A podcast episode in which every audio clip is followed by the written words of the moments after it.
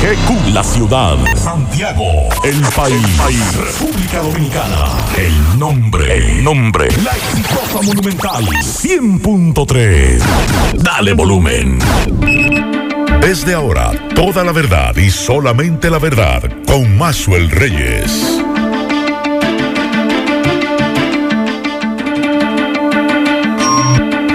Buenas tardes Santiago, buenas tardes región, saludos a todos los amigos que sintonizan a esta hora, la verdad, con Maxwell Reyes a través de Monumental 100.3 FM. Gracias a todos por la sintonía, gracias por estar ahí. 31 grados centígrados la temperatura a esta hora del día, mayormente soleado. La probabilidad de un 20%, la humedad un 59% y la sensación térmica es de 35 grados centígrados. Nos dice la UNAMED que hoy podrían ocurrir aguaceros con tronadas en horas de la tarde por la incidencia de una vaguada al norte del país asociada a los remanentes de la tormenta tropical Josephine o Josefina, aportando bastante humedad. Se esperan, se estarán presentando nublados con aguaceros, tormentas eléctricas, ráfagas de viento en ocasiones hacia las regiones nordeste, sureste, noroeste, la Corriera Central y el Gran Santo Domingo. Mañana martes la vaguada se estará alejando de nuestra área de pronóstico dando paso a una masa de aire más seca y estable, asociada a partículas del polvo proveniente del desierto del Sahara, lo cual reducirá las lluvias significativamente. Sin embargo, debido a las condiciones asociadas al ciclo diurno, se presentarán algunos chubascos locales hacia las regiones sureste y la Corriera Central, especialmente en horas de la tarde. La UNAMED está monitoreando dos ondas tropicales, la primera localizada a 600 kilómetros al este de las Antillas Menores. En estos momentos eh, tiene baja probabilidad de convertirse en ciclón tropical y eh, otra que está al sur de las islas de Cabo Verde, generando aguaceros y tronadas desorganizadas y tiene bajas probabilidades. Buenas tardes, Miguel Ponce. Buenas tardes, Mazo Reyes y a todos los radioyentes.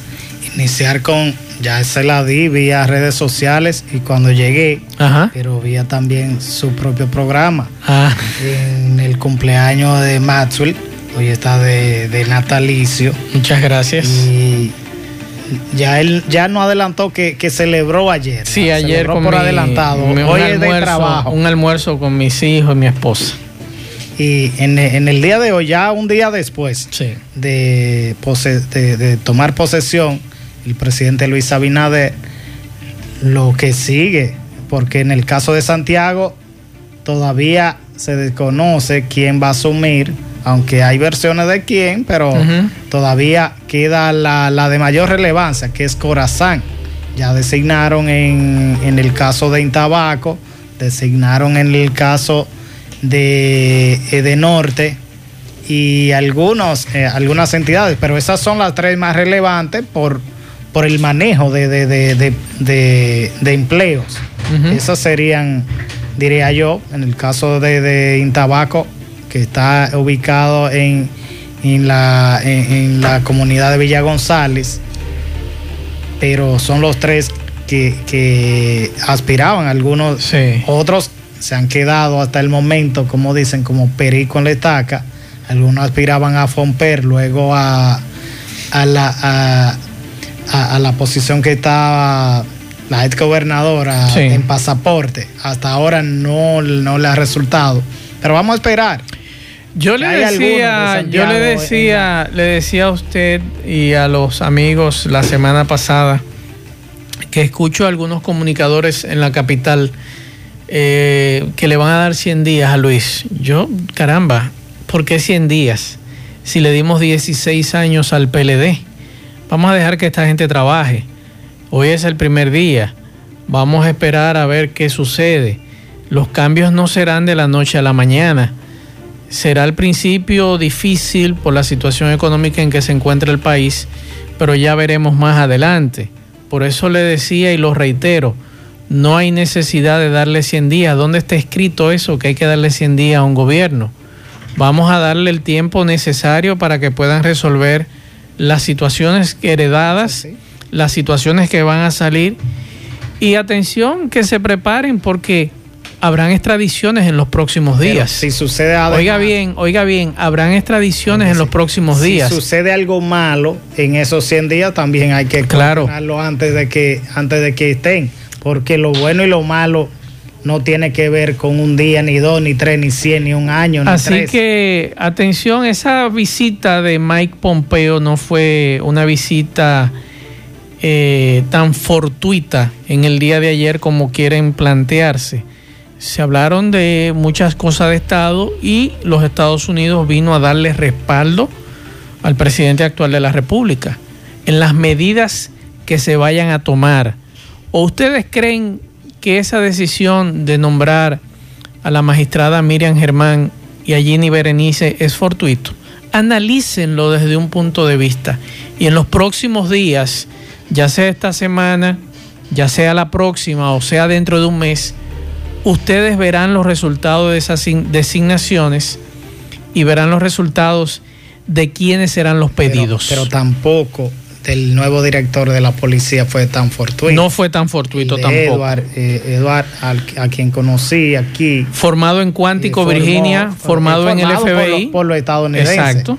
Y de confianza, hace unos cuantos años, alguien me decía, mire, él va a ser va a asumir una posición importante en la policía porque él, eh, eh, los estadounidenses lo, han formado y quieren que él dirija.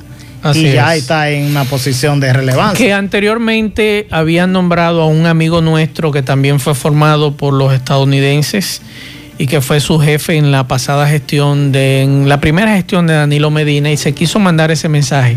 Pero luego a ese amigo lo sacaron, que no sé dónde está, ojalá poder saber dónde está nuestro amigo Alejandro Dipré, mayor general, eh, dónde lo mandaron, dónde está, y nosotros preguntando porque eh, Dipré siempre fue Alejandro Dipré, no Dipré el de aquí, sino Alejandro Dipré. Sierra. Dipré Sierra siempre fue un enlace entre el FBI, la Policía Nacional y la Procuraduría General de la República. habrá que ver a quién designa el, nuevo director de la policía, Eduard Sánchez, en, la, comandancia de la Dirección Cibao Central de, eh, que abarca a Santiago, provincia Espaillat y La Vega. En estos momentos de la pandemia se requiere mayor drasticidad, una mano, una dirección en Santiago que le diga a los policías que no pueden estar como están trabajando hasta ahora. Yo no sé si vendrá por ese librito, pero se requiere. ayer fue lo más evidente en La Vega.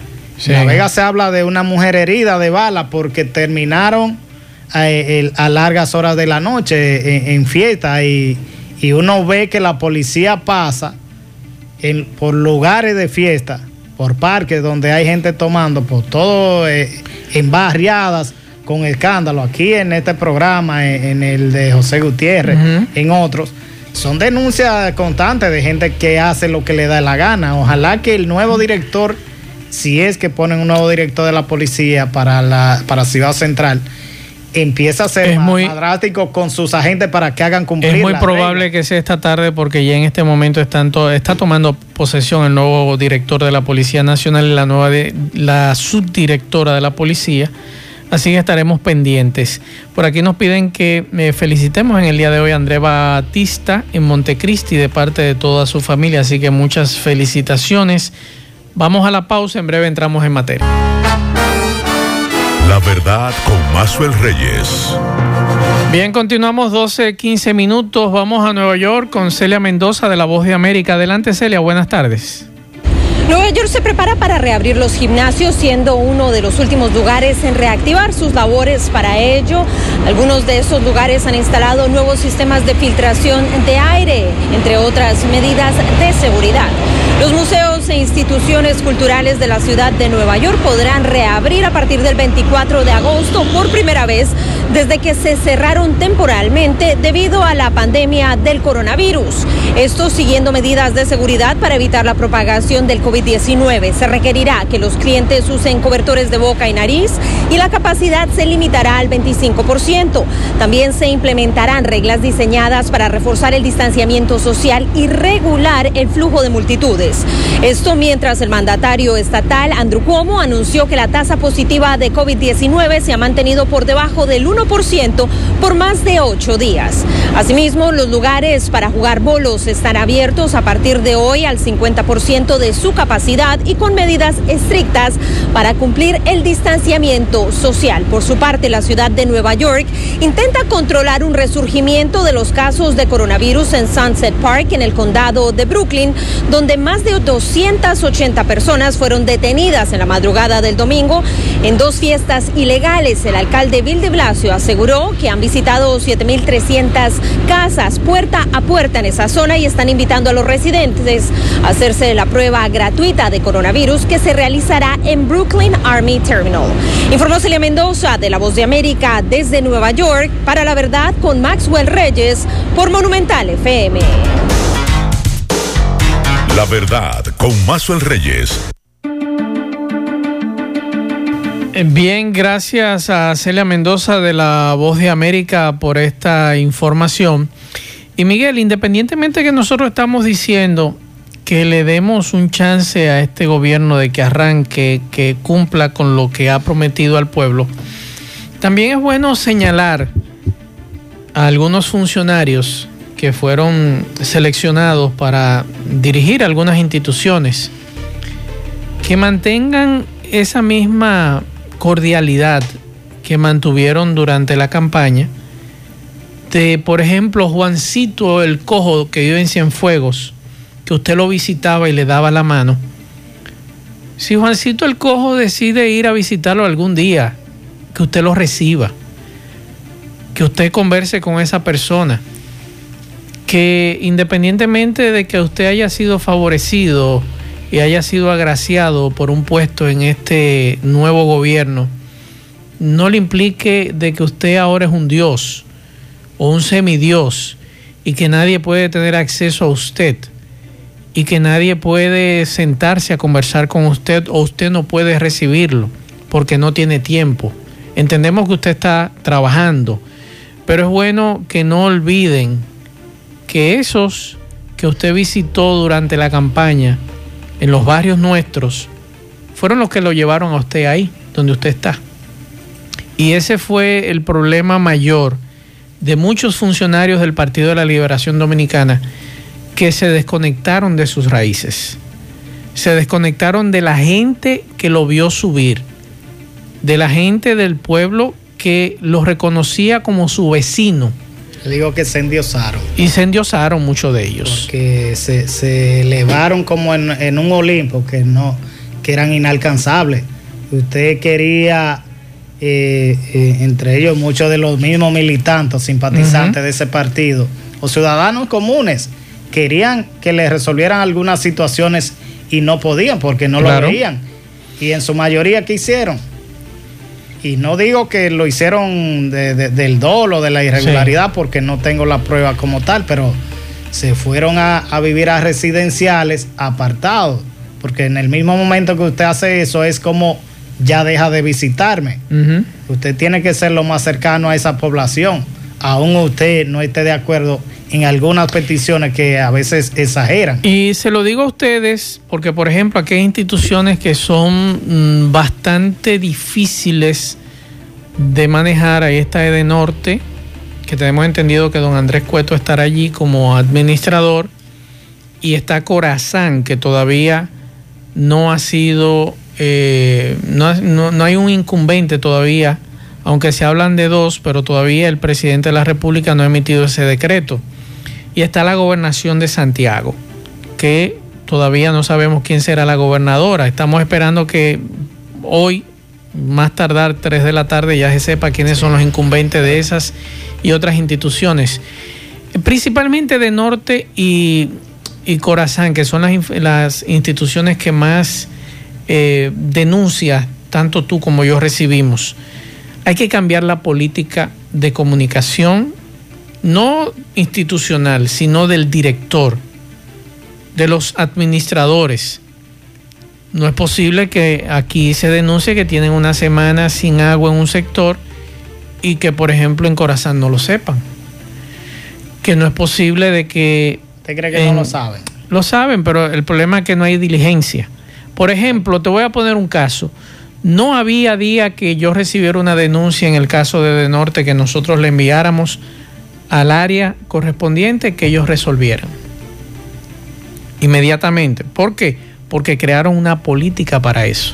Y ojalá la mantengan, esa política de que las denuncias que llegan al programa de José Gutiérrez, las denuncias que llegan al programa de Maxwell o al programa de Fellito, inmediatamente se manda a Edenorte o de otros programas de radio o televisión aquí en Santiago, inmediatamente se envíe, se resuelva. Porque eso es lo que la gente quiere, que les resuelvan los problemas. Ah, pues se les resuelvan las situaciones. Por ejemplo, esas explosiones de tubería, Corazán va a tener que resolver esa situación.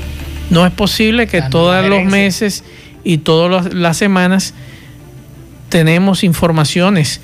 Estamos esperando que muera una persona para poder resolver esa situación. Y así hay situaciones, por ejemplo, ahí está la onza. Hay que aumentar la situación de la onza aquí, de autobuses, para que el dominicano de a pie que no tiene dinero para poder resolver, que se monte en su guagua. Independientemente que a nuestros amigos los choferes del concho no les guste, pero hay que resolver esa situación. Es que aquí, y la gran solución es masificar el transporte. Claro. no, no le gusta a los choferes de concho, pero es, la alternativa y se ha propuesto, ojalá, porque el presidente Abinader ha asumido algunas de las propuestas del sector eh, de la región norte, incluyendo ya en el discurso Trato 2, que vi la, la bautizan con otro nombre, yo la tenía como autopista del Atlántico. Sí. Él habló de la, autopista del Atlántico, él ahora la, la, bautizan como la autopista del Ámbar. Que es en el kilómetro 22, 22 o el 18-22 de la circunvalación norte, que conectaría a Santiago con Puerto Plata y permitiría en entre 25 y 30 minutos estar eh, en un lado y otro y además el que está en Puerto Plata entonces hacerlo en dos horas hasta, hasta Santo Domingo. Ahora bien, un reto que tiene este gobierno es el microtráfico, que ese es el mayor problema que nosotros tenemos en nuestros barrios. El incremento del microtráfico, lo que ha provocado que nuestros jóvenes salgan de los barrios a delinquir, a robar, a atracar para poder consumir drogas o comprar drogas para revenderlas la inseguridad, la delincuencia, la común. delincuencia común, el sicariato. Aquí hay casos todavía, como me decía la semana pasada, vea que en qué está el caso La Soga. Sí, pero, pero los mayores casos y, las estadísticas de las mismas autoridades habla es de, que no ha podido controlar, aunque sí se reducen, no tanto por la pandemia, porque eso lo redujo en, eh, eh, en el caso de, la, de las muertes violentas se redujo, pero el año pasado no había pandemia y las muertes violentas eh, también fueron menor al 2018. No así los delitos comunes como asalto en las calles, eso es, la inseguridad. tan frecuente que en día pasado, y, y no lo dice porque le pasa a gente cercana a uno, a un vigilante llegando a la empresa donde laboro, le quitan hasta lo que se iba a llevar a, lo que iba a desayunar. Así es. Y eso es falta de, una política de las mismas autoridades policiales de no trabajar en los puntos eh, de mapeo donde se da mayor situación de... Porque en realidad aquí se hizo un trabajo, como tú muy bien planteas ese tema de mapeo. Ese mapeo no sé qué pasó, se dejó de lado. Que se, se supo, se supo y se sabe cuáles son las zonas más peligrosa de Santiago de los Caballeros, de la ciudad. Y se dejó de lado. ¿Por qué se deja de lado? Es la pregunta que muchos nos hacemos y tú muy bien manejas el tema. Pero entonces, nosotros, por ejemplo, tú sabes lo bien que uno se sentiría, por ejemplo, el caso de estas muchachas que trabajan, laboran en casa de familia, que son asistentes en casa de familia, que son las más, las más atracadas, las, más vulnerables y que los, los chelitos que cobró se lo, se lo lleven. O sea, eso hay que resolverlo. Esa situación hay que solucionarla en este país de inseguridad. Recuerda que en la pasada campaña Luis Abinader vino con un libro con relación a ese tema de la inseguridad, que trajo incluso a Giuliani a la República Dominicana para tratar este tema. Me gustaría saber cuál será ya el presidente puede cuál será exacto la situación con que vamos a enfrentar la inseguridad en este país. La impunidad porque también ahí está la situación de impunidad. Muchos delincuentes son cómplices con algunos agentes policiales muchos vendedores de drogas y lo sabemos porque muchos residentes en los lugares nos lo dicen hay complicidad de nuestras autoridades, pero también hay complicidad con la gente del barrio. Y de la misma familia. Y de la misma familia. de la familia. Y, no, escuché en el discurso del presidente Abinader tocar temas esenciales como estos, que son del día a día, no serán macros como el asunto de la economía, pero son cosas que sí le preocupa a la población. Por ejemplo, el tema de violencia de género y los feminicidios, que a pesar de la pandemia siguen dándose. Santiago no registró el año pasado un solo caso de feminicidio íntimo.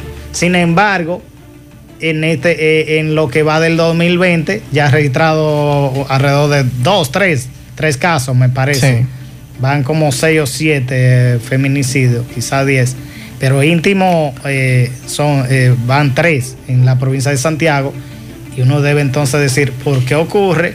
Cuando se reducen las otras muertes, ¿por qué entonces aumentan los casos de feminicidios íntimos. Así es. Vamos a escuchar a la nueva procuradora de la República, la Procuradora General de la República, doña Miriam Germán Brito, que lamentablemente los medios capitaleños se han preocupado por el asunto de viejas venganzas, retaliación, el caso con el procurador anterior, cuando tenemos un ministerio público un tanto flojo, en el caso cuando presentan acusaciones que luego los jueces le dicen, mire, ese señor no puede, no puede ir preso.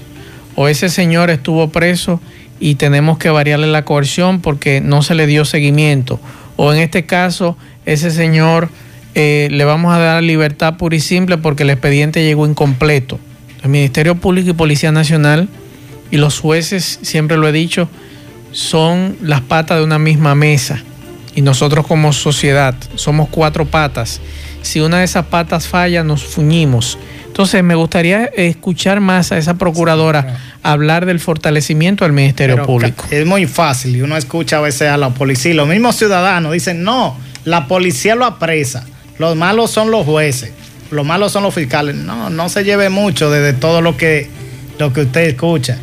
Muchas veces esos policías apresan e instrumentan mal el apresamiento y a veces los mismos fiscales aprovechan y lo dejan así. y luego, cuando el juez se ve obligado, porque esto es asunto de procedimiento, usted tiene que aplicar la ley. El juez está para evaluar las pruebas que le presentan. Así y si las pruebas son presentadas violando el procedimiento, está obligado a soltarlo. Entonces no puede usted culpar solamente al juez. Hay muchísimos casos de jueces pero es el menor de los casos. Donde está el principal problema. En la instrumentación del expediente. Policía, Ministerio, Público. Vamos a escuchar lo que planteaba hace un rato eh, la nueva procuradora, doña Miriam Germán Brito. Puedo adelantar de planes porque yo no he recibido. Yo no he recibido lo que hay aquí. Y entonces, mal se puede hablar de planes sin uno haber recibido las cosas. No, no puedo.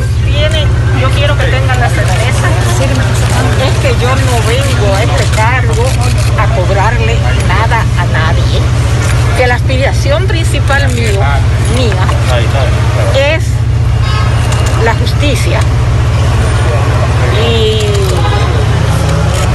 pero una justicia sin retaliaciones sin viejas venganzas, nada de eso. Eso fue esta mañana cuando llegaba ya la Procuraduría, ya se hizo la toma de posesión de ella en, en lo que es la Procuraduría General de la República. Carlos Luciano Díaz Morfa también lo hizo hace un rato en el Ministerio de Defensa. También hace un rato lo hizo el ministro de Educación. El, de, el que me sorprendió fue el de Obras Públicas. Anoche asumió. Anoche asumió el ministro de Obras Públicas. ¿Y, qué tanta prisa? Yo lo que veo y el afán de los periodistas en preguntar en un asunto que debería ser preguntarle de, cómo ella va a qué política tiene para ese tipo, para los temas. Y con relación a ese y entonces, yo lo que, lo que diría, y si acaso, entonces someten a gente con la que ellos, los mismos periodistas, están diciendo que pudiera haber retaliación porque hubo en su momento cierta confrontación.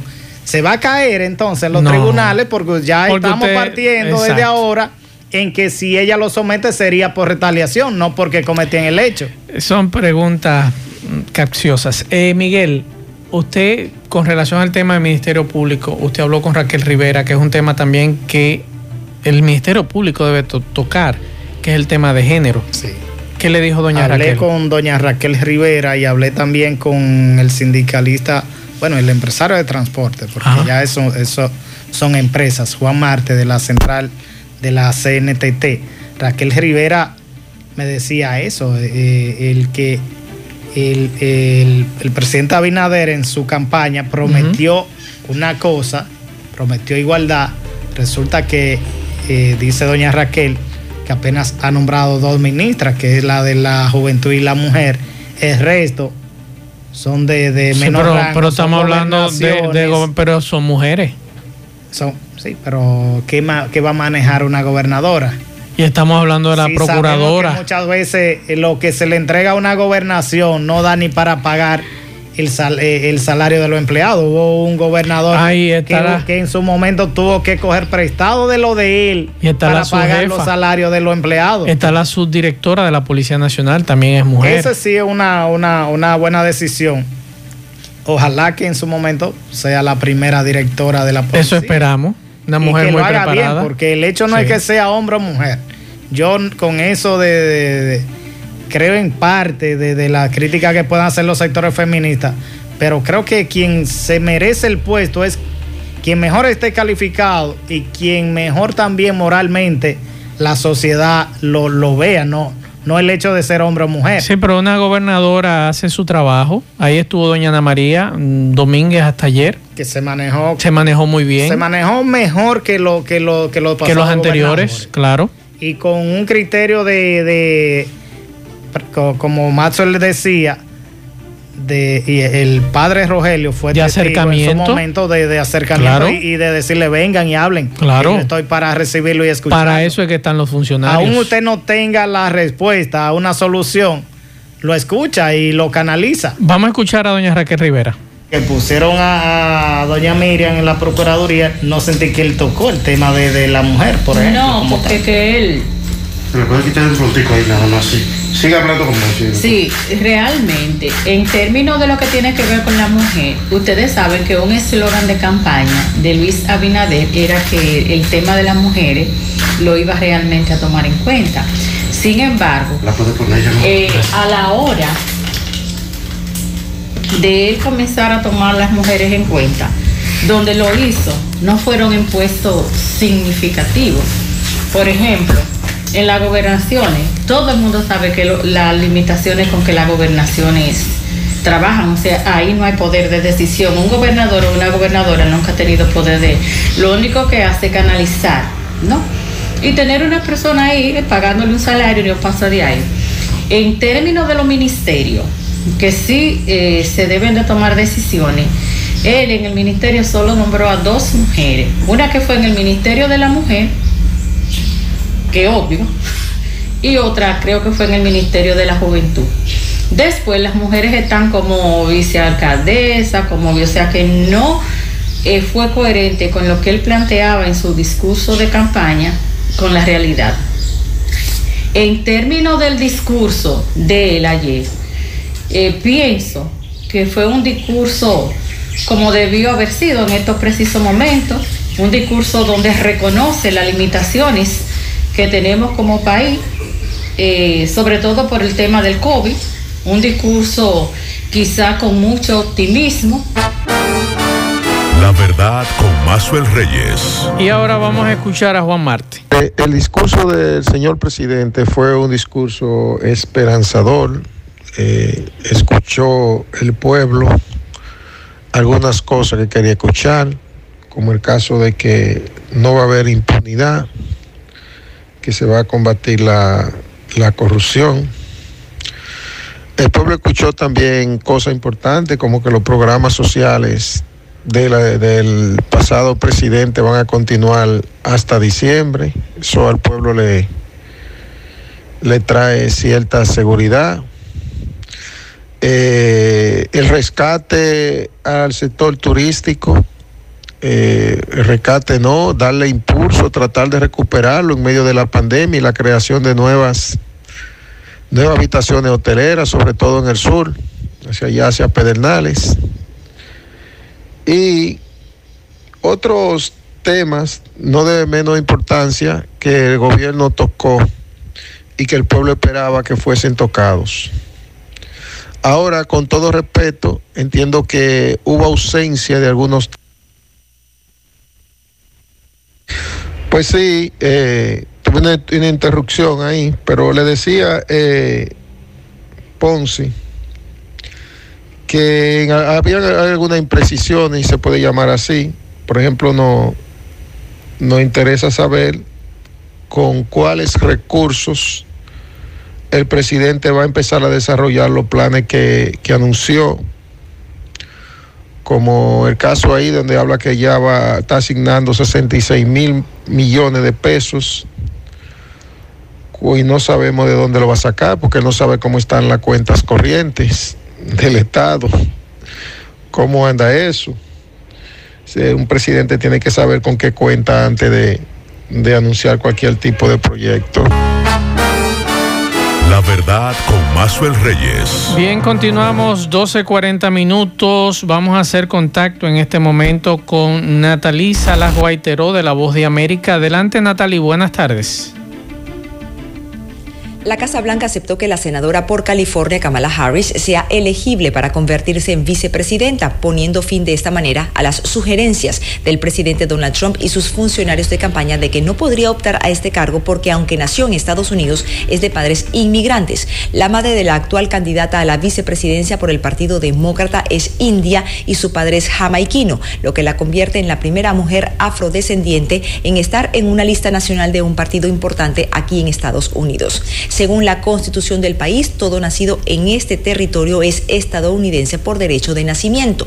En otras noticias, el presidente Donald Trump ha encontrado un nuevo médico para conformar su equipo de trabajo nombrado por la Casa Blanca para hacerle frente a la pandemia de COVID-19. Se trata del doctor Scott Atlas, quien fuera jefe de neuroradiología del Centro Médico de la Universidad de Stanford y además miembro de la institución Hoover de Stanford, aunque no tiene experiencia en salud pública ni en enfermedades infecciosas. Hasta el momento parece no tener diferencias con el presidente Donald Trump. De hecho, ha sido un crítico de los cierres de actividades por coronavirus y también ha hecho campaña para que los niños vuelvan a las aulas y para el retorno de los deportes universitarios.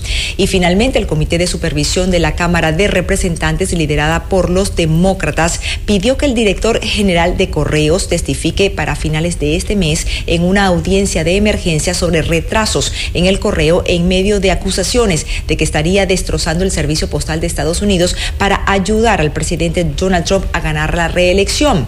El primer mandatario ha defendido al director general de Correos, Luis de Joy, quien ha implementado algunas medidas de reducción de costos que han suscitado preocupaciones sobre la entrega por correo, especialmente con respecto a las boletas eh, de las próximas elecciones del 3 de noviembre. Desde Washington les informó Natalí Salas Guaitero de La Voz de América para La Verdad con Maxwell Reyes por Monumental FM. La verdad con Maxwell Reyes. Bien, muchas gracias Natalí. ¿Y qué fue lo que sonó ahora que ya jalaron aquí en Miguel? Lo que me luce extraño es que fuera ahora que la Fiscalía del Distrito Nacional se acordara que, que ha actuado de, de manera tan negligente en tantos casos y se acordara de este caso del INAIPI y de su entonces directora berlinesa Franco. Dice la, viuda de Juancito Sport. Dice la Fiscalía del Distrito Nacional que en medio de un tuit, ni siquiera lo ha hecho de, de manera formal, que citó a Berlinesa Franco, es directora del Instituto Nacional para la Primera Infancia INAIPI, por el supuesto caso de corrupción denunciado en la institución gubernamental. Y recuerde que un empresario denunció, y recuerdo que fue Pablo Cabrera, director de la compañía, la ZSRL, en, en, un programa de televisión de Santo Domingo, él, él denunció que INAIPI favoreció a una empresa con una licitación valorada en 100 millones de pesos para la entrega de 40 mil kits de alimentos, cada uno valorados en 2.500 pesos.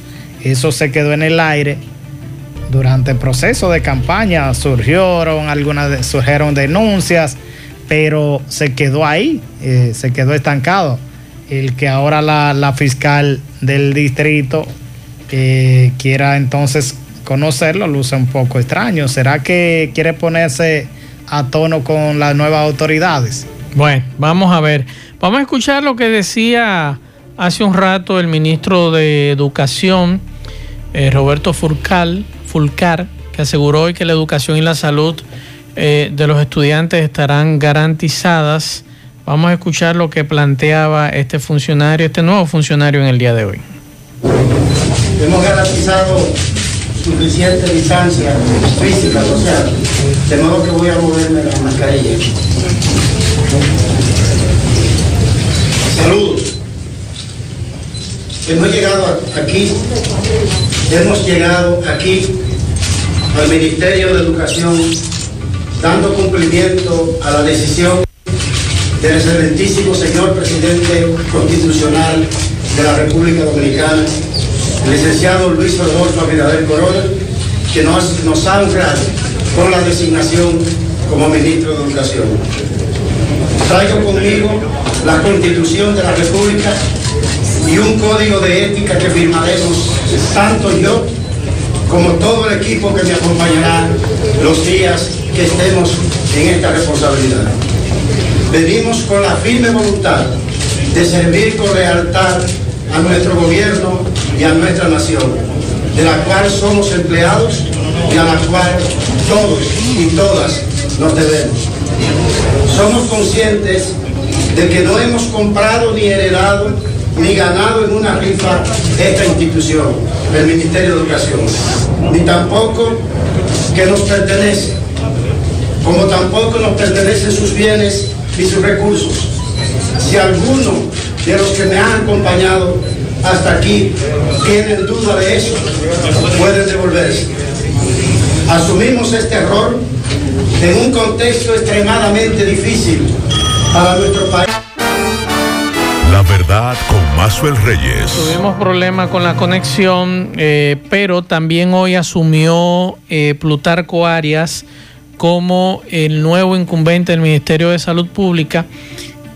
Y vamos a escuchar al buen amigo Olivo de León. Antes de eso, precisamente el, nuevo ministro de Educación hacía una queja de, cómo va a tener que enfrentar, porque no le dejaron un plan. Sí. Uno suponía que el pasado ministro, con todo ese tiempo, había dejado algo. Había dejado por lo menos algo, exacto, de, lo que sería el nuevo año escolar. Dice él que no encontró nada que sería entonces empezar, porque ni siquiera se ha hablado de libros. ¿Y cómo se va a trabajar en, un año escolar que, que no va a ser ni siquiera presencial?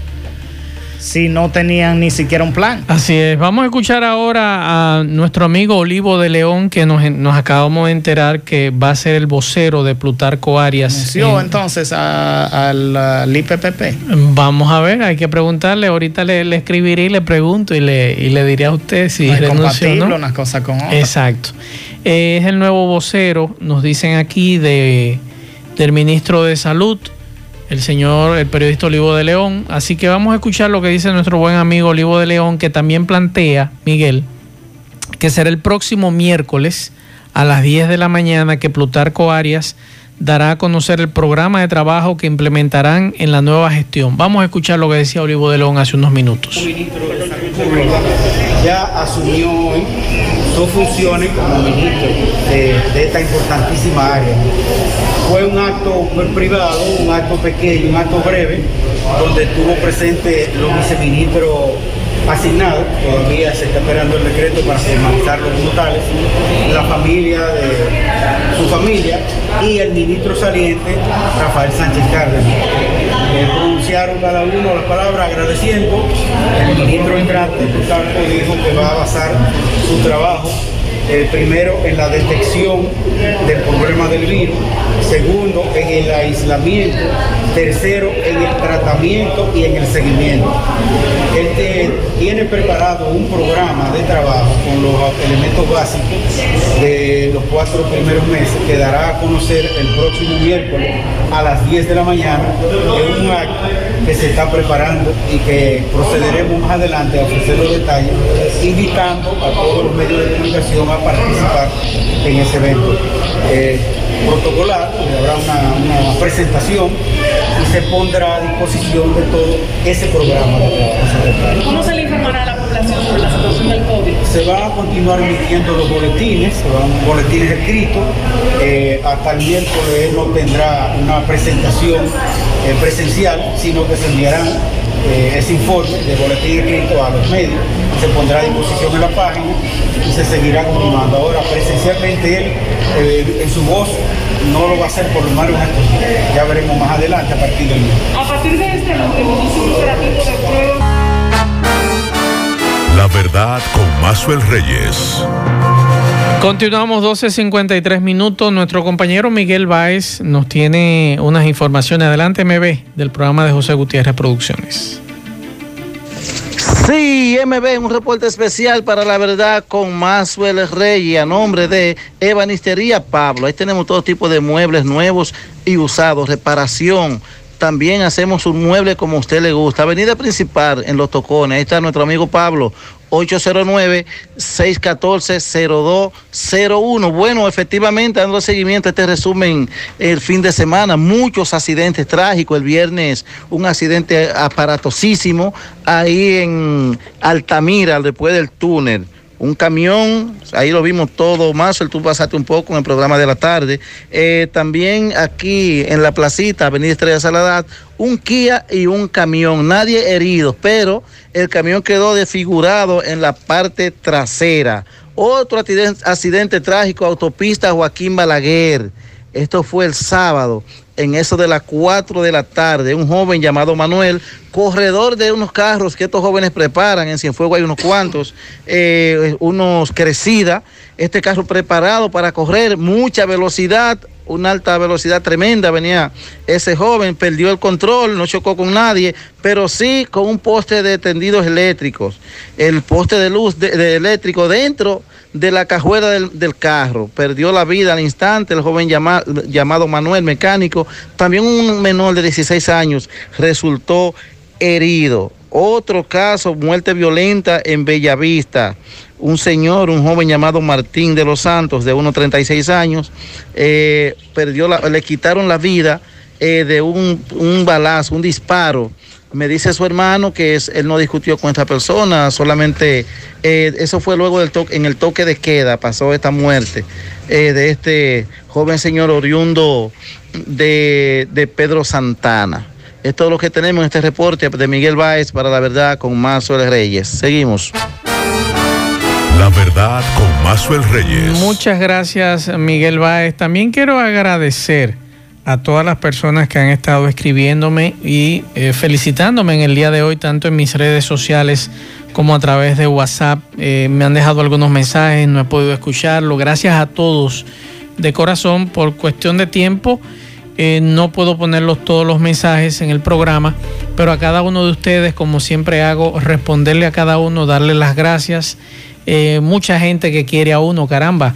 Uno se siente muy bien, Miguel Ponce, cuando eh, personas que quizás eh, no me conocen personalmente, que interactuamos vía redes sociales, interactuamos eh, vía mi teléfono celular, que a usted le deseen tantas cosas buenas, uno lo agradece.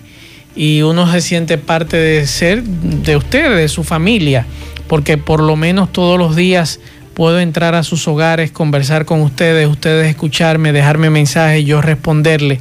Y esto de verdad uno lo agradece. Eh, no solamente a sus hogares, también en sus oficinas y en sus vehículos. Así que muchas gracias. En esta semana me escribía, me decía, eh, me decía alguien que en Estados Unidos y le estaba pidiendo el favor que nos, que me consiguiera el, nombre del lugar. Eh, es un restaurante, tengo entendido, que allí todos los empleados todos los días nos escuchan. Y esta información me la estaba dando la licenciada Yasmin Mayor la semana pasada. Así que yo quiero agradecerle a esos amigos que están en Estados Unidos, consulado de Nueva York, en otros lugares, en Boston, en Nueva Jersey, en Florida. Gracias por seguirnos, gracias por escucharnos y gracias por sus mensajes que todos los días me envían, principalmente en el día de hoy, de felicitación. Al final, Miguel. Al final del programa estuve hablando con algunos propietarios de dueños de tiendas de celulares. Tienen una preocupación muy grave. Dicen ellos que en, los últimos días se está dando a la tarea de una estafa eh, de forma electrónica. Sí. Y uno de ellos, de los que hace la denuncia, Germán Cabrera, de AIG, esa tienda queda en la parte de Los Reyes, en la zona norte del municipio. Dice él que al menos 30 personas haciéndose pasar por él eh, fueron estafadas, o gentes que utilizaban el nombre de Germán.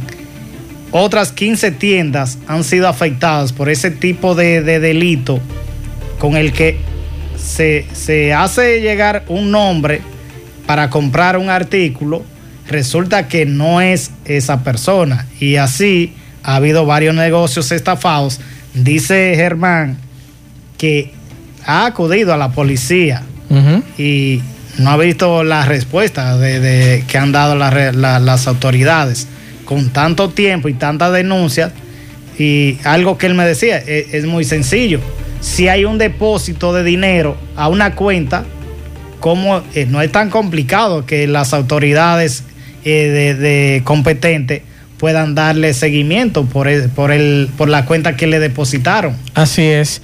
Hay que estar pendientes. Eh, no tengo el audio pero sí me llegó la información. Eh, Paliza habló en el día de hoy y estamos esperando que nos hagan llegar el, audio, pero no me ha llegado. Habló en Palacio hace apenas unos minutos, donde el nuevo ministro administrativo de la presidencia está anunciando este lunes que en aras de buscar la transparencia total del gobierno, harán auditorías en todas las instituciones del Estado. Oigan bien, van a hacer auditoría en todas las instituciones del Estado. Eso lo dijo hace apenas unos minutos. Ellos van a, ver qué fue lo que heredaron eh, en esas instituciones. Dice él que hay que hacer revisiones y en consecuencia este gobierno tendrá que hacerlo. Es la información. ¿Con la actual Cámara de Cuentas? Eh, muy buena. No ha, habido, no ha habido un solo caso que ellos han pegado. Hay que preguntar, hay que ver eh, qué va a pasar. Yo estoy esperando, no me ha llegado el audio todavía. Pero bueno, con esta información nosotros eh, terminamos. Gracias a todos por la sintonía. Buen provecho a todos. A las 5 nos juntamos con José Gutiérrez y Pablo Aguilera en la tarde. Así que pendientes a esa información que acaba de dar paliza en todas las instituciones del Estado se realizarán auditorías. Buenas tardes a todos, buen provecho.